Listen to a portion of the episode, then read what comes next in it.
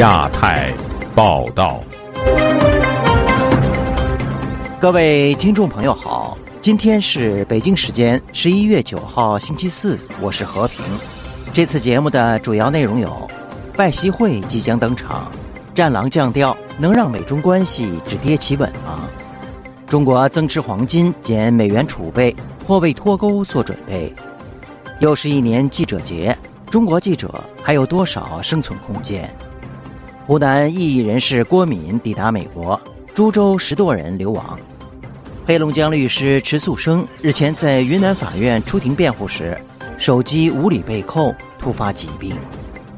以上就是这次节目的主要内容，欢迎您收听亚太报道。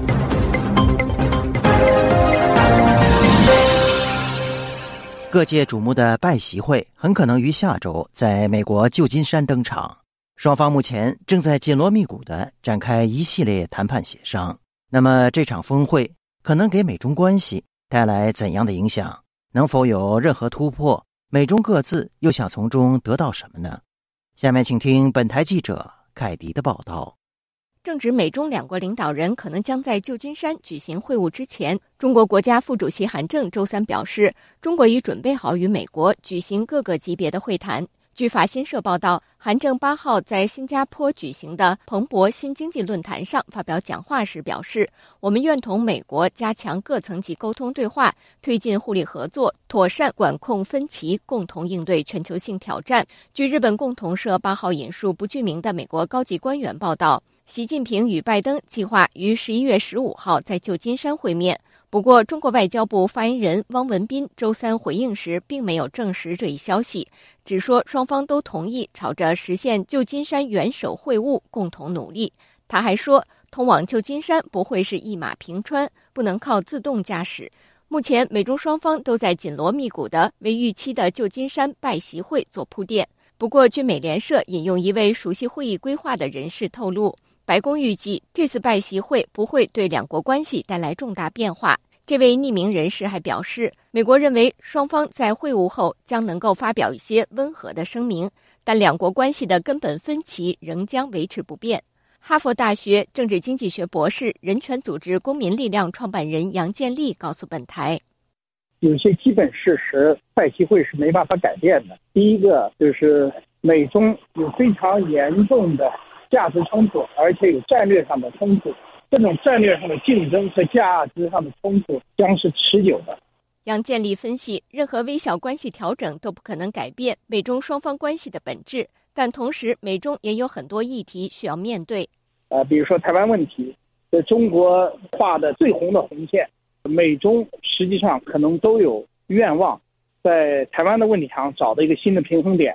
美国的德国马歇尔基金会亚太项目主任葛莱伊告诉本台，他不认为美国会在台湾问题上向中方做出任何新的承诺。拜登总统肯定有可能重申美国的政策，并重申他过去对习近平所做的声明。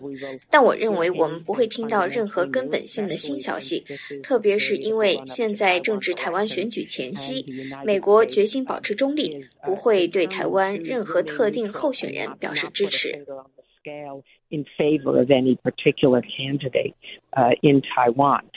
葛莱伊也认为，这次拜习会不会让美中关系重启，但预计双边关系还是会有一些进展。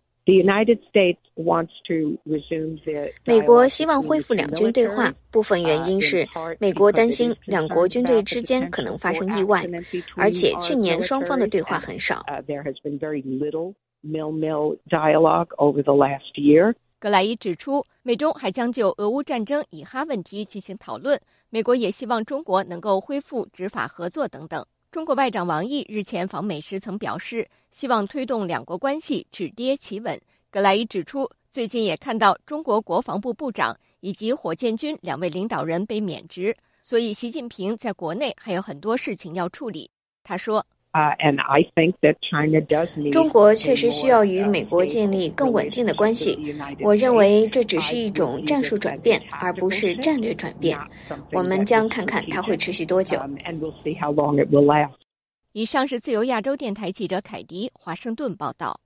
中国外汇管理局相关数据显示，中国已连续三个月收缩外汇储备规模，但黄金储备则连续十二个月增长。与此同时，中共中央全面深化改革委员会也发出过紧日子和优化国有经济布局的信息，此举引发外界的关注。下面请听本台记者陈子飞的报道。中共中央全面深化改革委员会周二召开第三次的会议，强调发挥集中力量办大事的体制优势，强化国有经济的布局。推动国有经济向关系的国家安全、国民经济命脉的重要行业等集中，同时强调要坚持过紧日子，要完善国有资本经营预算的制度。同一天，中国国家外汇管理局发布，到今年十月底，中国外汇储备的规模为三万一千多亿美元，比九月下降一百三十八亿美元，已经是连续三个月下滑。但中国的黄金储备却连续十二个月增加。经济学者陈。小龙表示，中国外汇储备过去三个月以平均每个月减小四百亿美元的趋势下滑，已经达到警戒线，显示中国经济整体下滑严重。又说，原本中共成立全面深化改革委员会是要深化对市场经济的改革，现在却提出要强化国有经济，凸显中国政府已没办法挽回经济差的局面。中国的经济主体是私营的。要拉起经济来，必须要靠私营企业。那只有一种情况，它会偏重国营企业，那就私营企业没有救了，拉不起来了，它只能靠国营企业。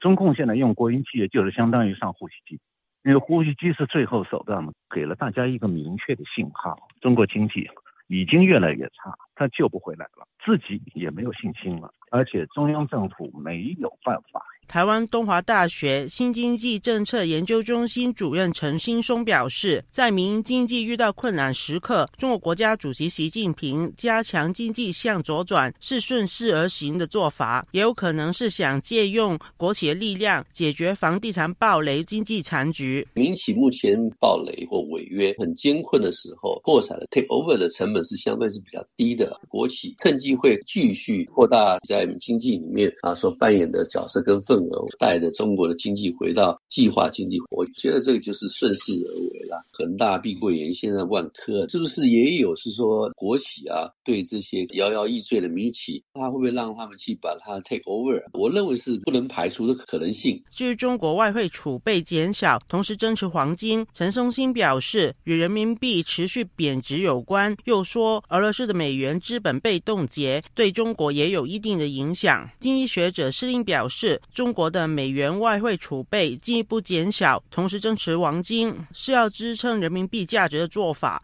也有可能是为脱钩做准备。中国啊，似乎呢正在朝着和啊美元主导的国际资本市场脱钩，好像呢为这种。将来的可能性做准备啊，因为现在中国政府说，我手中有大量黄金，因为他自己有黄金储备，就是人民币呢不怕贬值。以后呢，我不管你美元怎么样，我和美元就没关系了。他表示，深化改革委员会提到要强化国有经济，是进一步确立国进民退的经济路线。就亚洲电台记者陈子飞报道。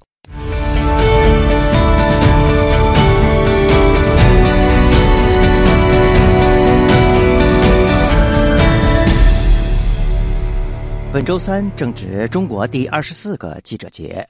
随着中国新闻自由一再恶化，有中国前媒体人表示，中国记者的生存空间急剧压缩。但这并非仅在习近平之下，而是自中共建政以来就从未停止过对传达真相的新闻行业的打压。下面请听本台记者经纬的报道。首个报道三聚氰胺毒奶粉的中国记者简光洲，以一己之力拯救了千万个家庭，但他却离开了热爱的职业。而揭露地沟油的记者李翔被捅十几刀惨死，外界普遍认为他触动多方利益，被买凶杀人。十一月八日又是一年记者节，在中国社媒微博上揭露三鹿毒奶粉的记者怎么样了？这一词条获得极大热度。有网友表示，如果英雄得不到保护，正义终将破灭。中国前媒体人赵兰健说：“早在一二年，习近平成功执政时，他就已经注意到中共当局在收紧新闻言论管控。他告诉本台，中国媒体市场化繁荣的时代早已过去，而目前中国媒体接受政府大量拨款，为其意识形态背书。其后果就是新闻产出质量极为低下，进一步压缩新闻行业和从业人员的生存空间。当今社会，如果要是从谋生的角度去放弃新闻媒体这个行业，我认为那也是无可厚非的。你已经支持不下去了，那你再去给这些记者和编辑去上更多的绞刑架，上更多的铁链。个人的出路在哪里？行业的出路在哪里？这个新闻媒体没有办法去创造价值的时候，仅仅靠政府支出，那么这样的行业能维续多久？今年六月，随着高考陆续放榜，考研名师张雪峰在直播中与一名家长连线时，情绪激动地劝阻其为孩子报考新闻专业。中国前媒体人赵岩表示，张雪峰的话暴露了目前中国新闻行业赤裸裸的真相和现实。他认为，不仅在习近平治下，中国的新闻自由急剧恶化。自中共建政以来，就从未停止过对新闻行业的打压。虽然这个主流媒体做记者比较艰难了，因为党要说了算嘛，党从来就没说了不算。陈云也讲得清楚，新闻法不能立。我们过去就是靠着新闻自由打倒的国民党，一定要管住新闻，那把记者当他们的应该说是犯人吧来看管吧。你要写什么都得经他批准。根据记者无国界组织发布的《世界新闻自由指数》本年度报告显示，在指数覆盖的一百八十个国家和地区中，中国新闻自由排名再度下跌至第一百七十九位，倒数第二，仅高于朝鲜。上述报告还指，中国是世界上关押记者和新闻倡导者人数最多的国家，也是最大的宣传内容出口国之一。此外，报告强调，自习近平历史性的第三次担任中国领导人后，他确立了自毛泽东以来从未有过的权力集中，以继续他十年前发起的针对新闻业的讨伐。自由亚洲电台记者经纬华盛顿报道。湖南异议人士郭敏近期抵达美国。郭敏向本台表示，他曾多次被中国边检人员禁止出境，理由是可能危害国家安全。另据株洲人士透露，今年初以来，已有十多位异议人士流亡美国。下面请听本台记者顾婷的报道。郭敏本周三接受本台采访时说：“为了寻求言论自由和摆脱专制制度，最终决定今年七月底脱离公安的视线，来到广西中越边境地区。三十一号到达了广西边境，因为当局对我实行的边控。”只能采取潜逃的方式到达了越南，是八月一号到的，在越南待了十天，然后就老挝也是潜逃过去的。第三天到了泰国曼谷，然后转机到达呃阿联酋的迪拜，再从迪拜来到了美国的洛杉矶。郭敏在其家乡多次因参与公民活动纪念六四天安门事件，被当局传唤、软禁，甚至拘留。二零一七年六月三日晚。郭明、陈思明、孙华柱、李明、陈小平、唐雪云等八人在株洲摆出“六四”字样，并拍照上传网络，被警方拘留。二零一八年六四周年日前夕。郭明以陈思敏、何家伟等人在一公园内的坦克陈列品旁拍下了悼念六四的照片，被公安传唤。去年六四三十周年前夕，郭敏被国保带到安徽强制旅游。郭明说，每当到了所谓的敏感日，他都会被当地警察国保上岗或禁止出门。曾经有几次是把我软禁了，有时在软禁在宾馆里一天两天的都有。一九年大概是六月初。是八九六四运动三十周年，把我送出去，我是被旅游的十天。郭敏说，他曾经多次尝试从中国不同口岸出境，但均遭到阻挠。呃，一九年的十月份，广州白云机场出关的时候，被那个边检公安拦下来了。他说我违反了《中华人民共和国出入境管理法》第十二条，我涉嫌煽动颠覆国家安全罪，你不能出去。呃，两千年的时候。他就把我的护照啊，就注销掉了。现年六十二岁的郭敏曾经是株洲市公安局某派出所副所长，后被当局无出示任何文书的情况下辞退。郭敏通过与访民接触，发觉政府官员对百姓的诉求视若无睹。他说：“啊，所以在这个上访的过程，我就反思为什么会造成这种情况？这个不公啊，是哪个某个人或者某个领导对我的不公？这种制度性的、体制性的啊，所以在这个反思的过程中间。”啊，我就觉得这体制有问题，就出了问题。由一个当时一个上门的维权人，就变成了一个关社会公平正义的这么一个人。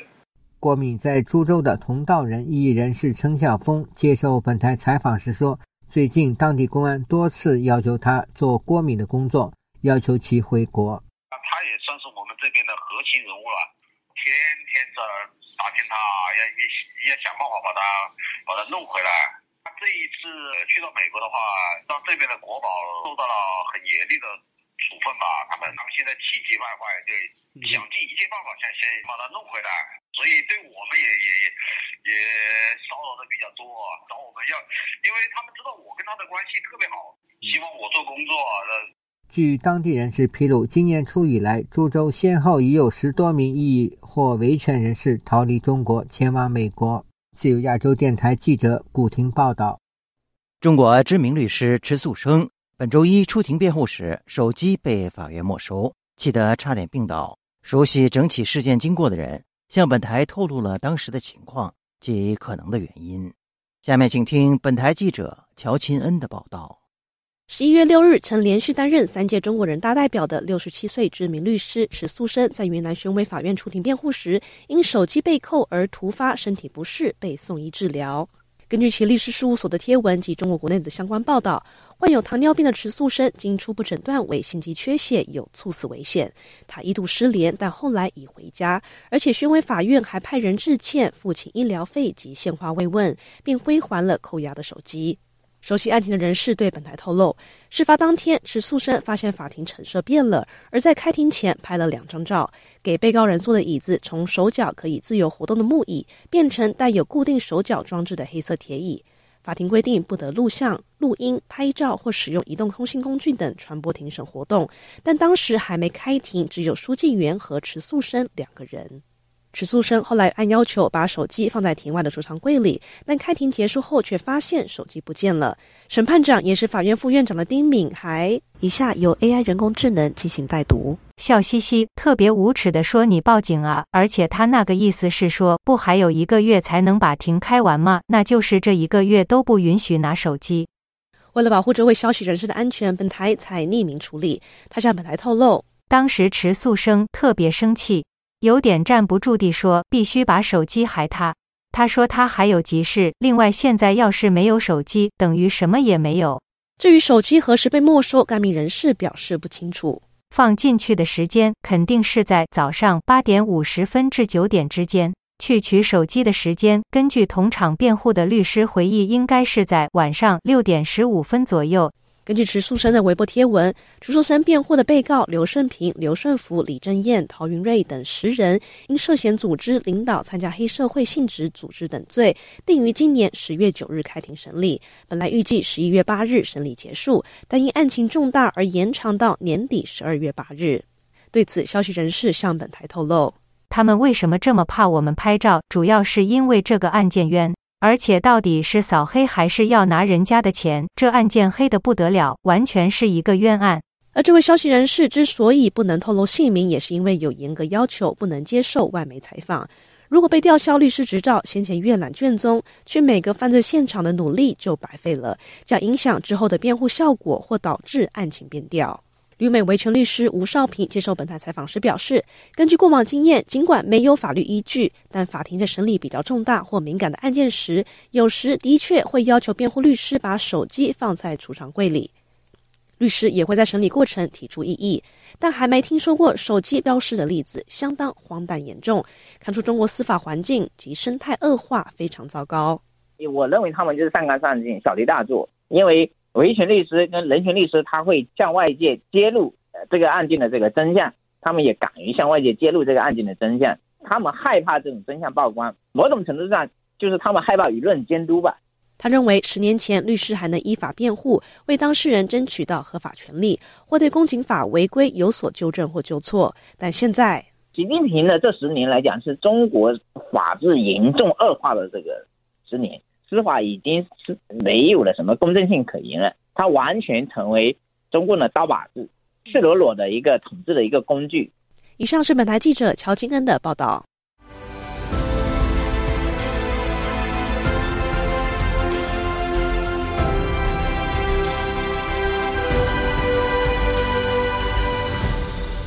近日，河北雄安新区发布有关奖励人才及重点企业进驻的措施。与此同时，江苏多个部门也下发通知，鼓励公职人员下海经商。中国经济下行之际，上述举措引发舆论热议。下面请听本台记者古婷的报道。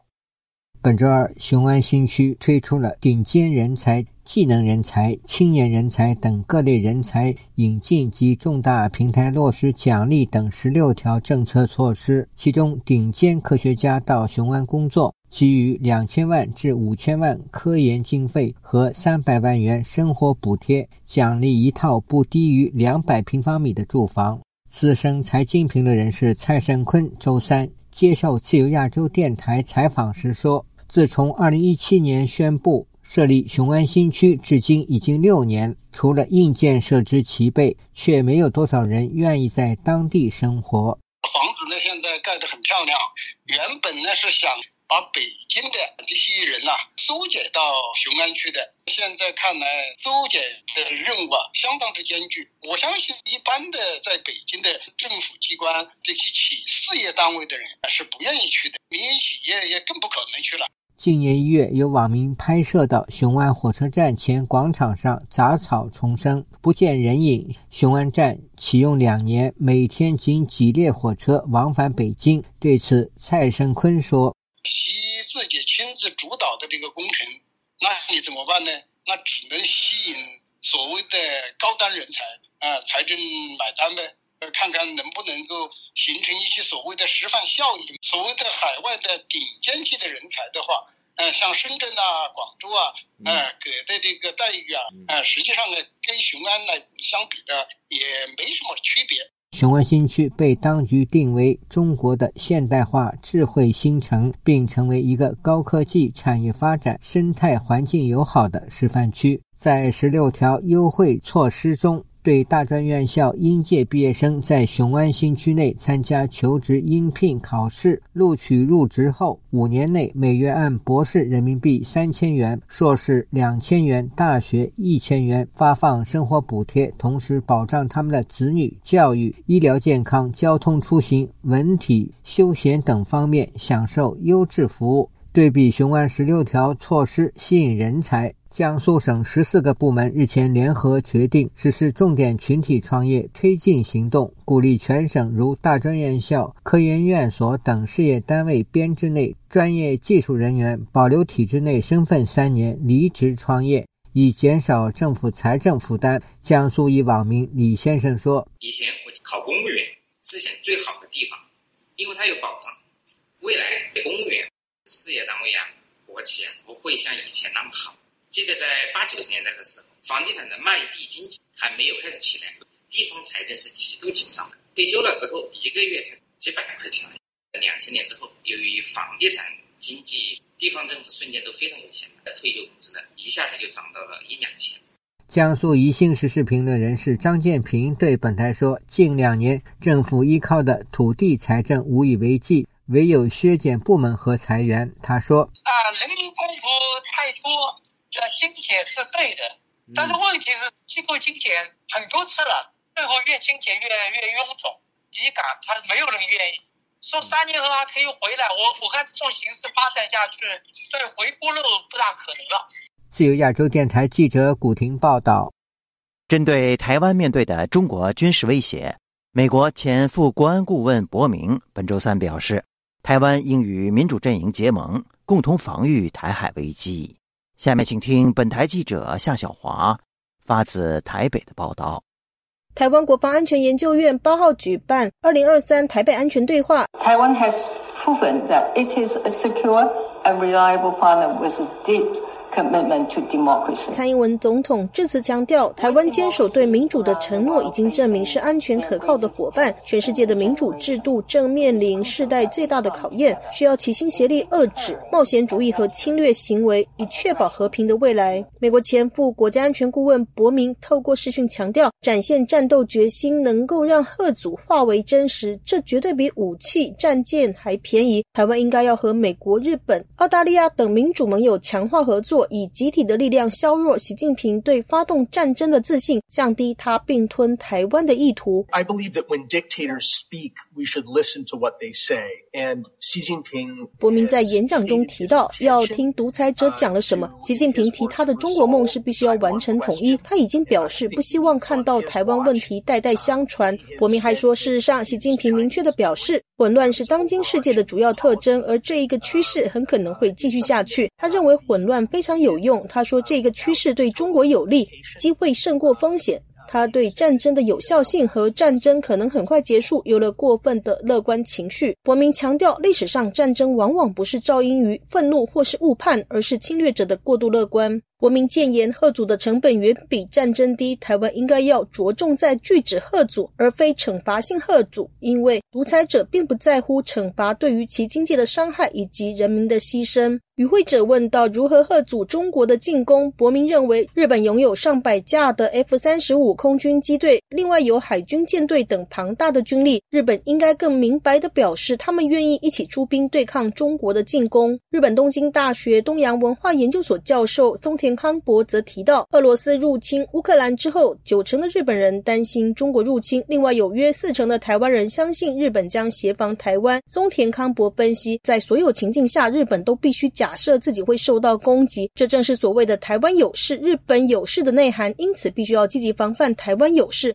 但是日本没有任何法律授权台海战争时必须要协防台湾，因此日本在台湾遭受中国攻击时协防台湾的几率几乎为零。可是这并不意味着日本没有角色。松田康博认为，一旦台海发生战争，周边恐怕将成为战场，日本将和美国共同支援主要的战场。与会的台湾前参谋总长李喜明上将接受自由亚洲电台采访表示：“牵涉到东亚的话，日本的当他的能力当然是扮演一个很枢纽性。”的角色，光凭美国单一的力量不够啊，对不对？那他一定要把日本，日本愿意五年之内加强他的国防预算，那这个东西对美国来讲，它的效果是 deterred by by denial 的效果就会比较好啊。但是美国自己也要去多做一些这些东西啊，你不能都叫人家日本做，你自己也要做一些比较有意义的事情，投入更多，然后更多的这个政治的承诺，更多的军事行动啊，对不对？那你不能光靠那个区域国家，你还领领导的国。家，你在美国，你还是要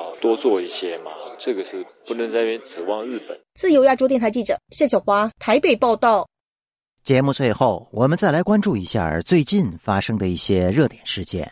据彭博社引述知情人士披露，美国总统拜登已被告知，中国军方上个月与阿曼官员讨论了在当地设立军事基地的事项，后者表示愿意接受相关协议。报道指出。中国若在阿曼设立基地，将对美国构成挑战。美国部队遍布该地区，而阿曼是第一个与美国建立军事伙伴关系的波斯湾国家。此外，阿曼的地理位置还临近全球石油和液化气最重要的航道之一——霍尔姆兹海峡。据《华尔街日报》的报道，由于中国市场低迷，国际投行今年在中国赚取的收入可能降到十年新低。报道强调。在华投资行业，二零二二年就已经很糟，但今年没有看到转机。许多大型国际投资者不再愿意购买中国的股票或债券。截至目前，多家投行已集体解雇了数十名从事中国交易的业务人员，而这些银行在全球范围内也在裁员。但美国市场表现较好。据《香港明报》的报道，美国《华盛顿邮报》前驻港记者马塔尼。和《大西洋》杂志前驻港记者麦克劳克林最近出版的新书《勇者之中》披露，前香港中支秘书长黄之锋在2020年香港国安法通过前后，曾寻求进入美国驻港澳领事馆或离港赴美，以寻求政治庇护。书中披露，美方曾考虑将黄之锋秘密带离香港，但由于担心出逃路线被中方截断，方案遭到否决。听众朋友，亚太报道节目到这里就播送完了，感谢您的收听，我是和平，我们下次节目时间再见。